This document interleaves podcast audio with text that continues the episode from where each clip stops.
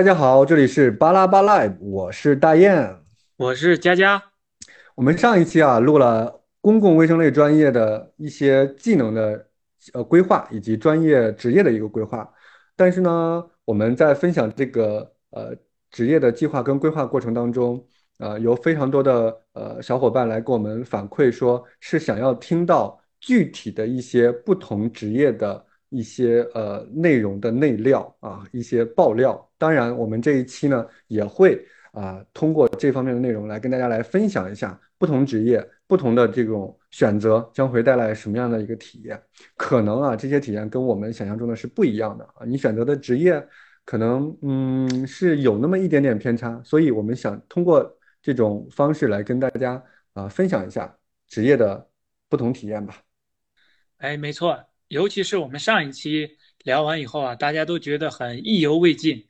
呃，那么我们这一期在上一期的基础上呢，想呃对大家分享一下我们真实的步入职场以后的一些工作面对的工作内容、工作难题以及个人的一些选择，看看能不能呃让大家能够更受益，能能够更真实的了解到公共卫生专业的学生之后步入职场将会过上怎样的生活。是的，佳佳，其实上一期啊，我们。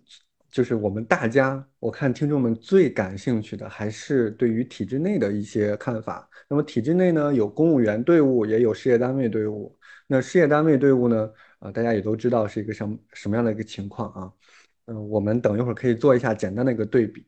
主要是上一期有一位呃通过国考进入到体制内的一个海关的小潘同学，请问小潘在线吗？还是我们上一期的重点嘉宾？哎，大雁师哥好，佳佳师哥好，在的。嗯，是，呃，上一次呢，就是呃，我们都知道你是呃进入到了呃海关，对吧？这个也是我们公共卫公共卫生类专业比较对口的呃体制内公务员的一个呃工作啊，所以我们想要邀请您来谈一下，就是你对海关的一个理解，以及你实际的一个体验有没有什么出入？嗯。虽然说海关是对口，就是公共卫生类专业当中的一个单位吧，但是其实还是在众多单位当中是一个小众选择。嗯，大概是在最开始二零一八年之前，其实公共卫生类专业的学生呢，他们参加国考考的是出入境检验检疫局。二零一八年之后，这两个单位合并在了一起，所以大家就是只能考海关了。嗯，我因为是疾控中心和海关这两个单位都待过，所以还是有一点发言权的。我个人认为呢，相比疾控中心来说，海关这个单位政治氛围更浓一点。如果说师弟师妹们想要考虑到以后的工作，就看他们自己的性格能不能接受这一点，就是说按部就班的去做好领导交代的任务。而且是日常的高度的重复性的任务，反而不像呃疾控中心还是涉及一点创造性的，而且是以论文去说话的这么一个工作的节奏。佳佳，你听到了吗？哎 哎，你听到了吗？我先我先打算，我先避开这个问题，我先就想问一下这个小潘，因为当时上一期啊，你也提到了，你除了嗯海关，还有还收到了很多三甲一流三甲医院的 offer，就是你为什么最终还是选择了海关？对，因为嗯，这其实也是我特别想说明的一点，就是说大家找工作的时候。一定一定要多听一些已经取得事业上成就的长辈的一些意见，然后再结合自己综合的判断。如果，呃，每个长辈的意见都不一样的话，那只能说大势随心。我呢是比较特殊的，因为海关这个部门比较神秘，比较小众，所以可能了解这个单位，对这个单位的印象还停留在呃八十年代海关。最辉煌的那个时候，所以呃，我咨询了一些人的意见，说呃，保底起见吧，还是呃海关不错的，所以我来到了这个体制内。其实我的内心还是喜欢做一些比较有创造性的东西，比如去一些大型的三甲医院，然后或者说是呃一些科研院所。但是因为我是硕士嘛，去科研院所的话，就要考虑到一个不得不面临的现实的问题，就是说博士才是一个入门券。啊，我大我大概能理解你这种想法，嗯，就是关于刚才我们提到的疾控啊，你说的还是以这个文章啊这些为主的一个现状。其实目前啊，在新冠这个背景之下，呃，貌似并不是占很大比重了。对，所以这就牵扯到一个相对的问题，就是说我在疾控中心也待过。其实大家也各有吐槽，说这一个单位比较边缘化啦，或者说没有话语权啦，或者说也是重复一些相对重复性的工作。但是两个单位相比较，相对来说，可能我现在所处的这个单位重复性更高，政治氛围更加浓厚。嗯，我明理解。对，因为疾控嘛，毕竟毕竟是有几条腿在走路的，一个是业务。就业务上你说的那种重复性的工作，其次还是有科研的，科研就是类似拔高的那种工作。对，所以我们现在因为有国家疾控局的成立，各地的疾公共卫生机构啊、疾控啊也面临着一一系列的改革，所以接下来疾控的路应该怎么走，我们单位内部也是争论不休。其实大家都是盼着，都是希望。呃，这个单位能够回归到本质，能够把以前的路越走越宽，不是，而不是说他不不得不面临一种淘汰的边缘才开始重新改革。呃，就是包括今天我们跟大雁一起在单位和领导啊这些开的内部的学科的建设的会议，其实大家都有很多想法。呃，对于我们船房，大家说要做监测。要预警，要做风险评估，然后，呃，要做现场流调的业务水平培训，要做标准化，呃，制作方案撰写，还要出教材，然后还要跟公司做横向课题做转化，最后呢，就是科研上大家都要拿项目，其实这是很宏大、很美好的一些愿景。嗯，就像你说的，还是疾控相比海关来讲，它不是纯，它不是纯正的行政机构。它还是有业务和科研在里面，可能这是对于一部分学工位的人心中的一一种心结吧。他会，呃，对于疾控，如果疾控能够待遇什么都跟上啊，还是我觉得还是有一定的一一定的吸引力。佳佳，其实我刚才 Q 你，就是因为。嗯，小潘刚也提到了，说疾控也没有在做一些重复性的工作，确实它也是一个相对的，它对于海关来说有一定的、有一定的嗯自由的一个权利吧，啊，它是的，大雁师哥，就是海关，其实说到底，它是一个国家的手，一个胳膊，它是一个只负责具体行政的执执行执法权的一个单位，所以其实最基本的一个逻辑是说。最一线的执法员，你不需要创新性，你不需要太过于思考，只需要按部就班的执行执行就可以了。嗯，是的，嗯，但是呢，嗯，怎么说？因为疾控，呃，它也是有大量的重复的工作，就像刚才佳佳说的，我们要搞监测，要搞预警，要搞评估，啊，有现场班。还有很多的横向的一个课题，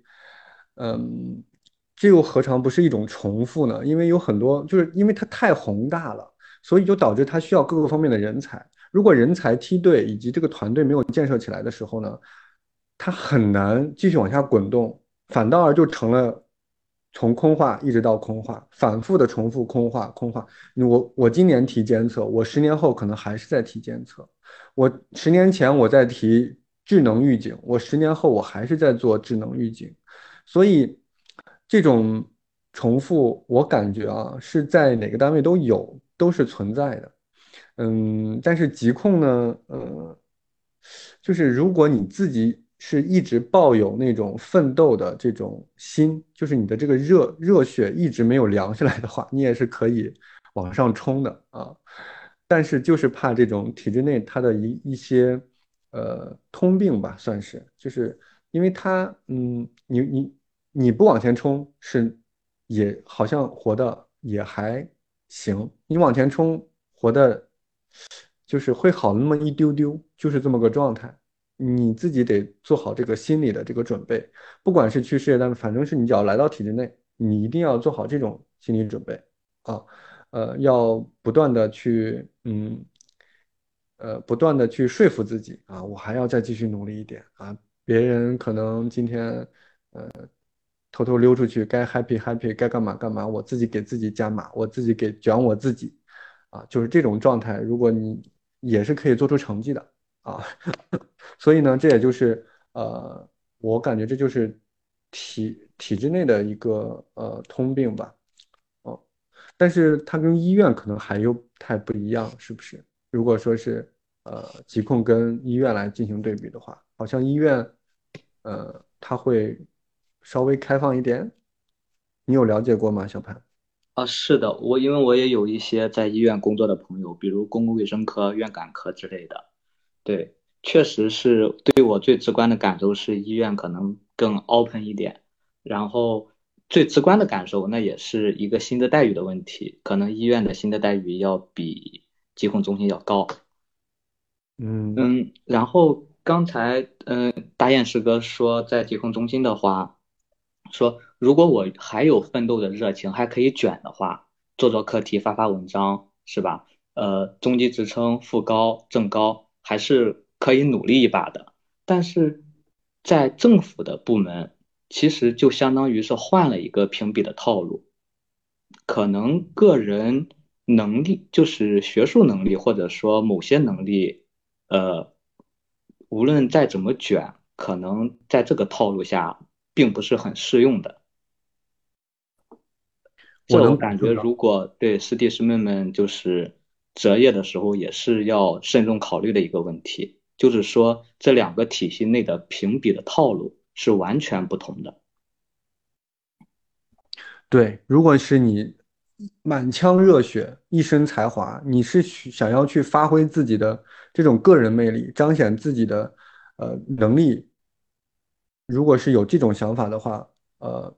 在做选择的时候一定要慎重，对吧？对。对，如果你是一个很就是喜欢自由的人，不受拘束的人，然后就是工作八小时之外是属于自己的时间，或者说很有专业想法的人，我个人的建议还是说继续从事自己喜欢的专业，而不是说为了追求长辈们所说的稳定，去选择一个行政体制内的大船，那可能会在多少年之后某一天，你会认识到自己可能会。碌碌无为，碌碌无为了几十年，对我个人的感受是这样。呃，小潘，我之前跟你聊过，就是我能感受到你其实是对热呃，对于自己的专业啊，对于科研是有有热情的啊，是有那份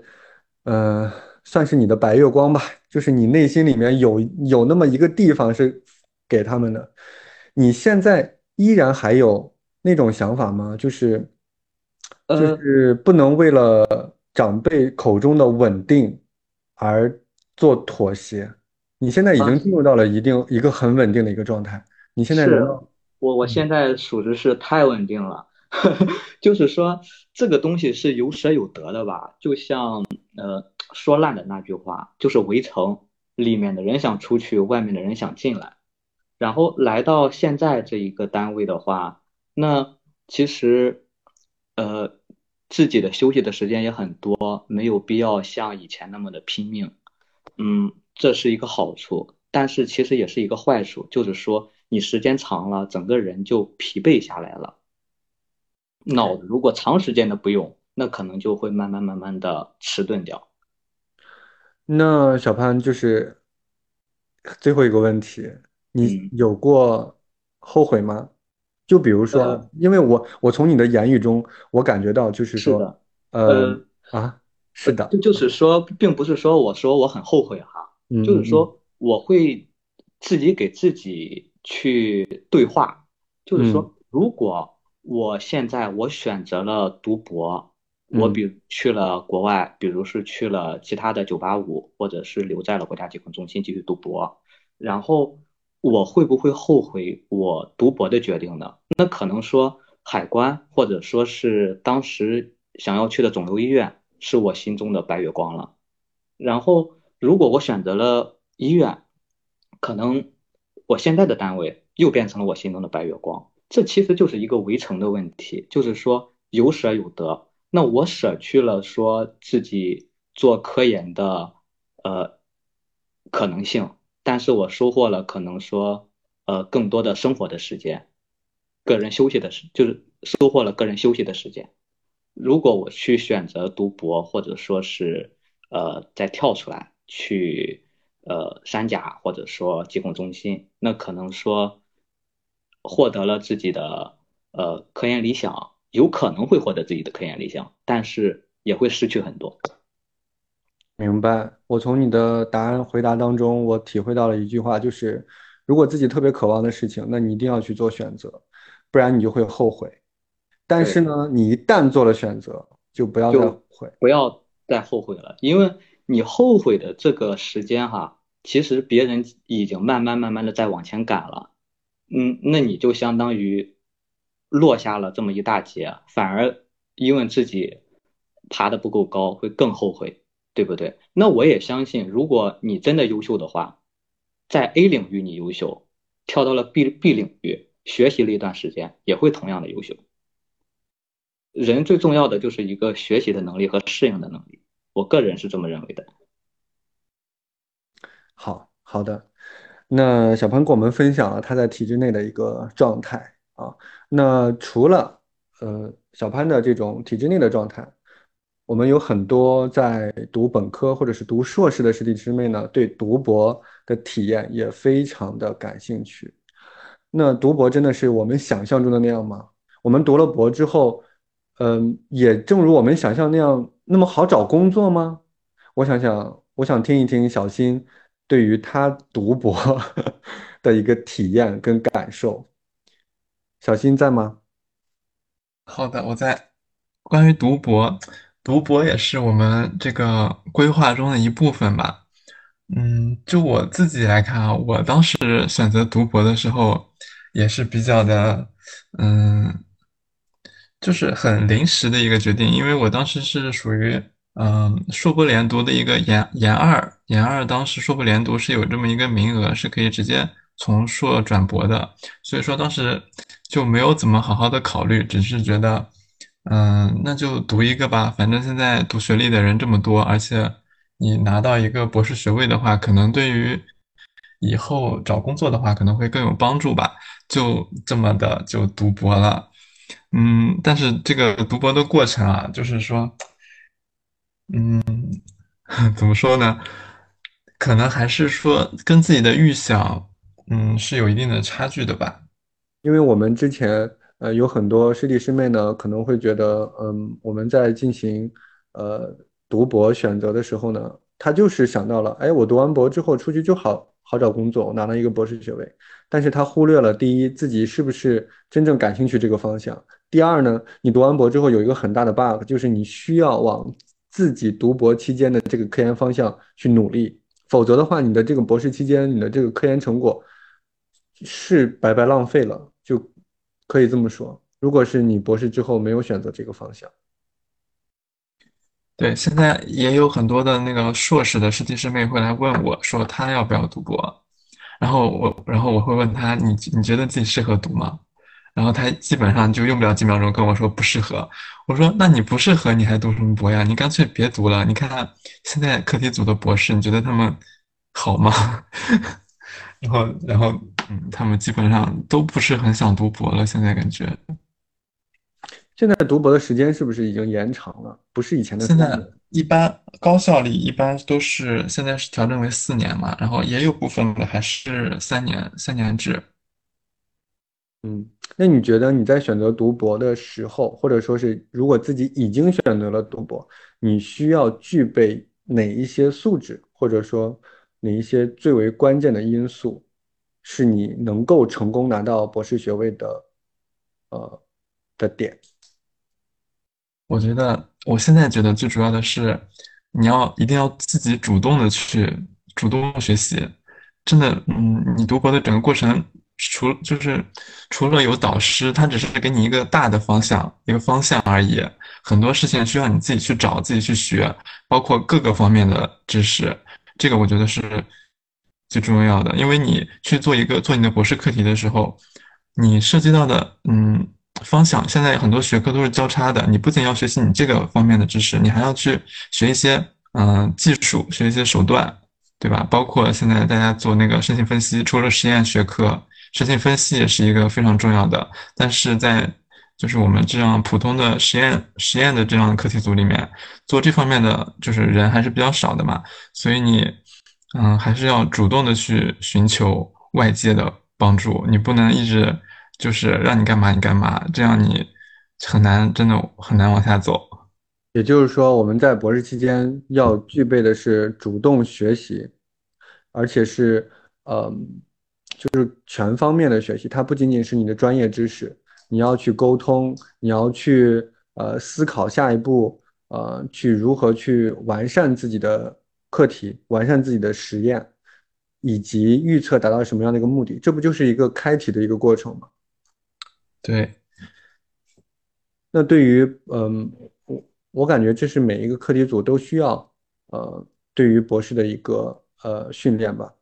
呃，但是呢，就是我们可能如果说是国内博士。呃，也就是这样，也就是这个样子。呃，但是呢，国外博士又又是一个什么样的状态呢？呃，佳佳，呃，你现在能跟我们分享一下，就是如果说我我们想要出国去读研，或者是出国去读博，啊，他们需要做什么样的准备，以及他们的体验，呃，跟国内呃可能有哪些方面是存在差异的呢？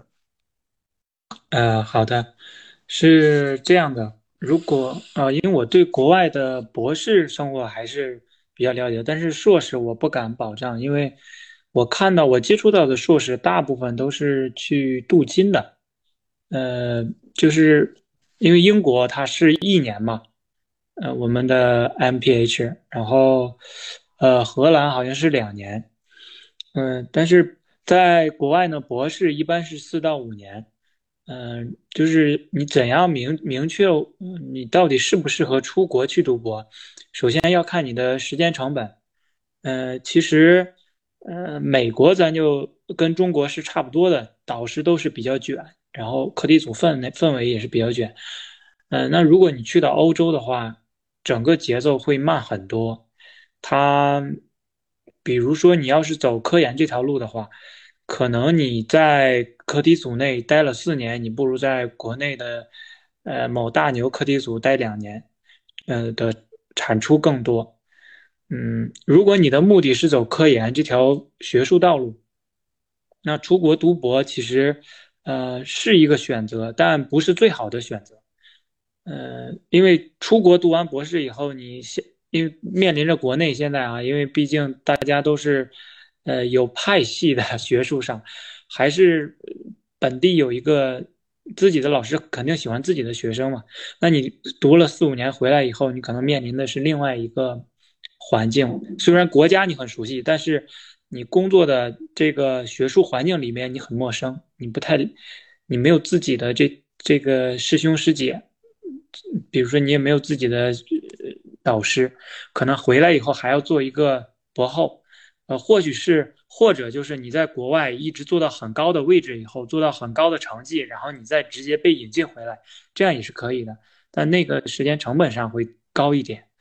嗯，就是国外的博士，说白了就是生活上比较随意，工作上，呃，压力上也比国内要小很多，但是产出上和时间成本上要高一些。那为什么就是他们的压力没有那么大，但是他们的产出？或者说是他们每一次呃发表的文章啊的水平都是比较高的呢？呃，这个是跟嗯体系有关系。其实老外吧，他我们现代社会的什么工工业化社会的精细化分工，就是从呃欧美传过来的嘛。他们每一每一个方向，每一支儿。每一个叶子都做得非常精细，所以你只需要深耕在你所在的领域里，就会节省了很多探索成本。不像我们这边，就刚才小新也说了，你要自学很多东西。呃，但是老外呢，他是基本上这体系都成熟了，就是我把厂子已经给你搭好了，你只需要进来当一个工人，帮我拧拧螺丝帽，帮我加个包装，帮我加加点这个，加点那个。呃，但是呢，也是要有一定水平的包呃流水流水线工人啊。只是打一个不恰当的比方，就是说它会节约你很多的嗯自我探索成本。它你直接在体体系上直接呃沿着前前人的这些工作直接往后做就好了。说说的通俗点，就是能够站在巨人的肩膀上摘果子。明白了，明白了。其实佳佳除了分享这些之外，刚才分享了一个非常关键的点，就是如果我们选择读博的话，大概率你是对科研是有充满热情的，或者说是以后你也是希望在呃科研或者是学术道路上呃有所发展啊，有所耕耘的。那在这种情况下呢，呃，如果有一个团队或者是有一个领域，你有自己熟悉的老师和熟悉的师兄。同门师姐，那在这种情况下呢，呃，你以后从科技组出来之后，啊，也是非常容易得到这个同领域人国内的一个圈子的认可，啊，在这种情况下呢，你就非常容易啊去呃继续的探索你的课题，去升基金，去写文章啊，这就是在国内呃如果说是呃读博呃的一个优势吧，啊。其实，在哪一个行业，它都会有这种呃圈子的文化所在呃所存在的。那小潘，我想请教一个问题，就是你刚才听了小新那么 去去说自己读博的一个经历，呃，你现在还有想过就是呃去读博吗？或者说是呃你有没有呃一些呃做科研的一些计划在你的？因为虽然说你现在在体制内，但是有很多，嗯，就是时间你是可以去呃自己来做规划的。哦，呃，大雁师哥是这样的，呃，虽然体制内是完全和科研是绝缘了，但是也是做课题的，只不过他们课题的项目更偏向于政治类方向，或者说是，呃。说那啥点儿，可能就是虚虚实实，虚的成分占多一点儿，比较软学科软软软 科研，是吧？对对对对，所所所以的话，其实如果静下心来想想一想的话，呃，想在这条路上走下去，还是可以利用之前一些做科研的经验和特长的，呃，起码可以能够让领导注意到你。呃，这个是确实是可行的。然后我最近也一直在思考，嗯，至于说想不想再去做纯科研，一是呃客观条件下确实是没有办法去做了，毕竟也要兼顾着工作，然后工作的条件也不太允许。虽然自己的业余时间会很多，那可能如果说呃，因为确实是我的一个个人兴趣吧。我认为在个个人的时间内会把这一个东西，呃，当成一个兴趣爱好去私私下里鼓捣那么一下，但是肯定是不会和最自己最开始本科时的梦想相同了。说自己梦想要当一个科学家，或者说是一个纯粹的科研工作者，这可能还是有一定出入的。划重点啊，上一小潘刚才说，虽然。业余时间有很多，划重点啊，师弟师妹啊，这是重点。我也被暴击了，刚才。所所所所以这个东西是有舍有得的，你得到的是有很多的业余时间、舒适的生活，然后没有那么大的压力。但是你失去的，我不不是说你失去的是梦想啊，怎么。呃，划重点啊，舒适的生活，嗯，对，OK，继续。但是你在这个环境下，你工作那么长时间，就已经丧失了一种大学时期的青春活力。呃，按部就班，搞党建、搞宣传、搞一些行政事务，以及机械的执行一些执法事务，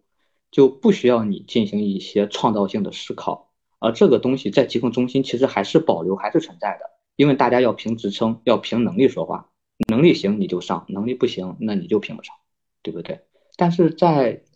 海关行政机关的话，不仅仅是海关，嗯，大部分的行政机关其实是还是我之前说的另外一种完全不同的评价的体系和套路。所以师弟师妹们在择业的时候，一定要慎重的考虑清楚自己的性格和自己到底有没有所谓的阳春白雪的梦想，这是非常非常重要的一件事情，而不是仅仅的局限于啊这个单位比另外一个单位要多三万块钱，要多五万块钱这么局限的一个视角。这个我感觉也是一个我过来人的经验吧。其实小潘说的这个，我呃也稍微能体会到。因为我之前也是有过一年的在卫生健康委工作的经验，呃，他是这样，在这种纯行政的体制内工作呢，你要少一些自己的独立思考，嗯，少一点主观能动性，呃，多一点，呃，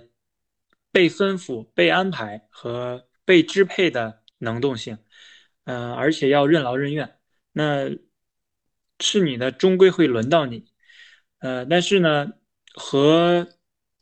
比较自由度比较高的工作呢相比来讲，它肯定会变得比较枯燥、比较乏味。呃，你像我们单位就是传统的疾控机构，那你像我跟大雁这种，呃，眼前两碗米饭，心中一粒飞鸿的人，其实还是有一些的。嗯，可能可能也是因为。呃，他他处在这个改革先行示范的地区吧，吸引了一批比较有想法的人过来，所以大家即使在这样的体制内，可能有一部分人的心中的这种热热焰还是没有被浇灭。所以，如果你在的行政机构里面有一群这种所谓的志同道合的人在一起，可能也会缓解一部分我们心中的那种焦虑感。大家。呃，可能我想做这个事儿，哎，他也想做这个事儿，那我们大家一起，慢慢的就能突破现在的这种乏善可陈的生活。是，这也是我我想给小潘说的，就是如果你确实感兴趣某个领域，呃，某一件事情，某一些技能，呃，因为现在我国的这种自媒体啊，呃，这种流媒体。就是短短视频或长视频，它的发展非常好，呃，有非常多的平台可以让我们来做选择，做内容的一个输出。所以呢，呃，你可以把自己的这种热血，可以在，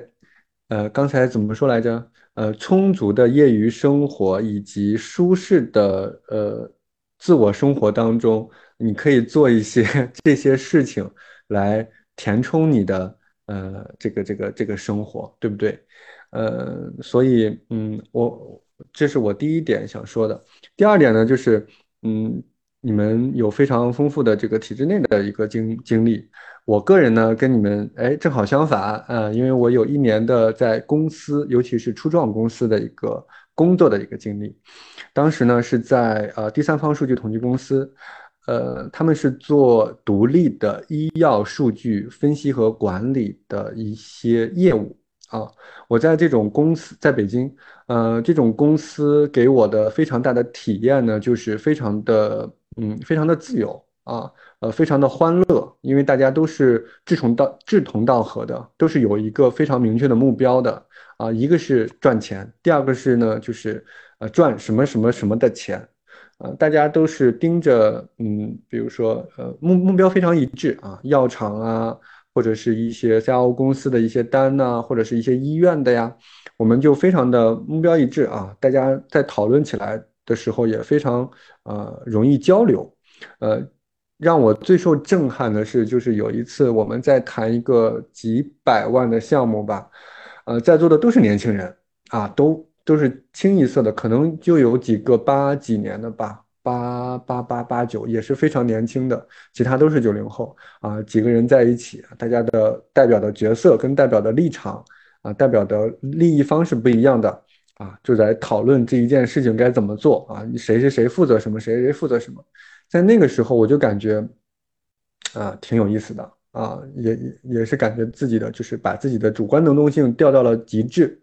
呃，你拿到了项目就有分成啊，同样的，你的团队呢？呃，也会啊，大家以以以此为荣吧。就比如，哎，谁谁谁哪个团队把这个项目给拿下了，谁谁谁刚交了一个项目，谁谁谁刚通过 FDA 的一个审核，等等等等，就是这种啊非常愉悦、欢乐的这种氛围，啊是在呃公司给我最直接的一个感受。但是啊，公司非常有一个非常大的 bug，就是呃业务为主嘛，对吧？绩效为王，所以你是需要加班，是需要自己付出一点牺牲。但是我个人感觉，如果说你非常乐于往前冲，啊，非常有呃远大的抱负跟理想，嗯，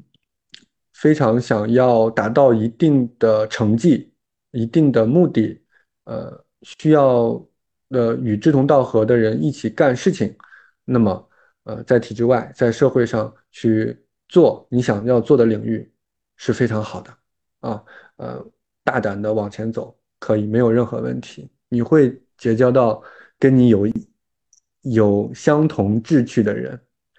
我觉得这也是一个很不错的一个选择。哎，是的，呃，我我们最后一个问题吧，因为时间原因，问我想问一下小新，呃，就是刚才你听了。我们有这种体制内的纯行政单位和体制内的呃技术性单位，以及体制外的单位，呃公司、医院。那呃医院有部分也是有体也是体制内的啊。那我想问一下，你现在作为一个博三的即将毕业的呃博士生，你对于未来的职业选择和发展有有没有什么呃想法？嗯，好的。我现在就是也在，嗯，就是对自己的未来的这个职业也是在考虑当中嘛。嗯，根据嗯大家了解的这些，嗯不同的一些单位，我自己是比较倾向于到医院或者是嗯就是疾控中心这样的单位。对于嗯小潘同学的嗯体制内的。嗯，我自己其实我自己是很适合体制内这样的单位去工作的，但是我不是很愿意去，嗯，就是自由度比较低。对我跟嗯，我比较希希望就是了解到的就是到医院还有疾控中心，可能还是跟自己就是在这些地方还是可以做自己博士就是课题。嗯，反正 怎么说呢，就是更契合跟现在这个读博的这个方向。嗯，我我能理解，就是我以前的，就相当于说我过去十年的这些积累，它或多或少的能在我未来的岗位上发挥作用。对对对，是这样。把赛道换换到了呃公园这条道路，可能。嗯，我那些技能上的就用不上太多了，但是对于我个人上的这种成长综合水平来讲，还是依然能够延续使用。就像刚才小潘也说了，如果你真的很优秀，其实你无论从 A 领域到 B 领域，大家你你都能够脱颖而出。这就是说每个人面临选择的时候，呃，个人的一些想法吧。呃，大雁，你看你有什么想说的？呃，我觉得大家说的都非常的好，非常的全面。嗯，小潘也跟我们呃分享了非常多的一个经历。从他的经历当中，我们可以看到，就是做选择的时候呢，啊，我们需是需要呃付出一定代价的，是需要牺牲的。但是，即便做完，就是但是呢，一旦做了选择之后，我们就呃不需要再考虑其他的了啊。这是小潘给我们带来的这个感受，还有接下来呢就是小新，小新给我们带来的感受就是读博期间可能需要突破自我啊，需要全身心的去呃努力啊，去学习新的一新的一些知识，这样才能够稳稳的把博士学位给拿到。但是呢，你拿到之后虽然有很多的选择面，呃，读博也会有一个非常大的呃呃。非非常大的这个牵绊的地方，就是在于，就像小新，他在选择自己工作的时候呢，他会考虑我以前我在读博期间的一些呃选呃的一些课题。那我以后呢，可能还需要还是继续想要在这个领域继续深深深的耕耘。那这种牵绊呢，其实你的选择面就会窄很多啊，这也是呃我们如果是要选择读博的一些同学们也要考虑的一个问题。那佳佳给我们分享了在国外的一些读博和呃读硕士的一些经历，他们的目的可能是不一样的，但是呢，国内外的这种读博，呃，给我们带来的不一样的体验，呃，也带来了不一样的这种呃这种优势吧。啊，国外可能是就是刚才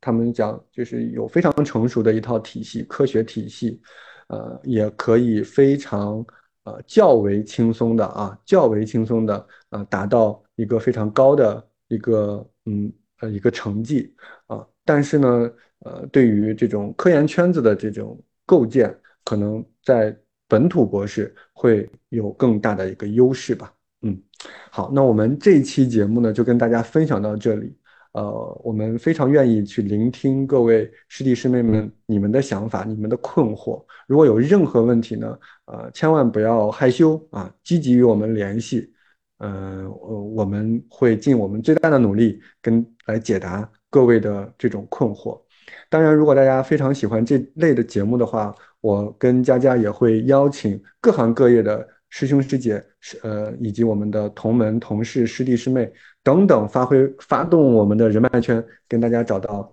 相应行业的呃朋友来跟让他来分享他的故事啊，他的选择，他的经历。好，那我们这期节。节目就到这里吧，我们下一期巴拉巴，我们再见，拜拜，拜拜。再不疯狂，我们就老了。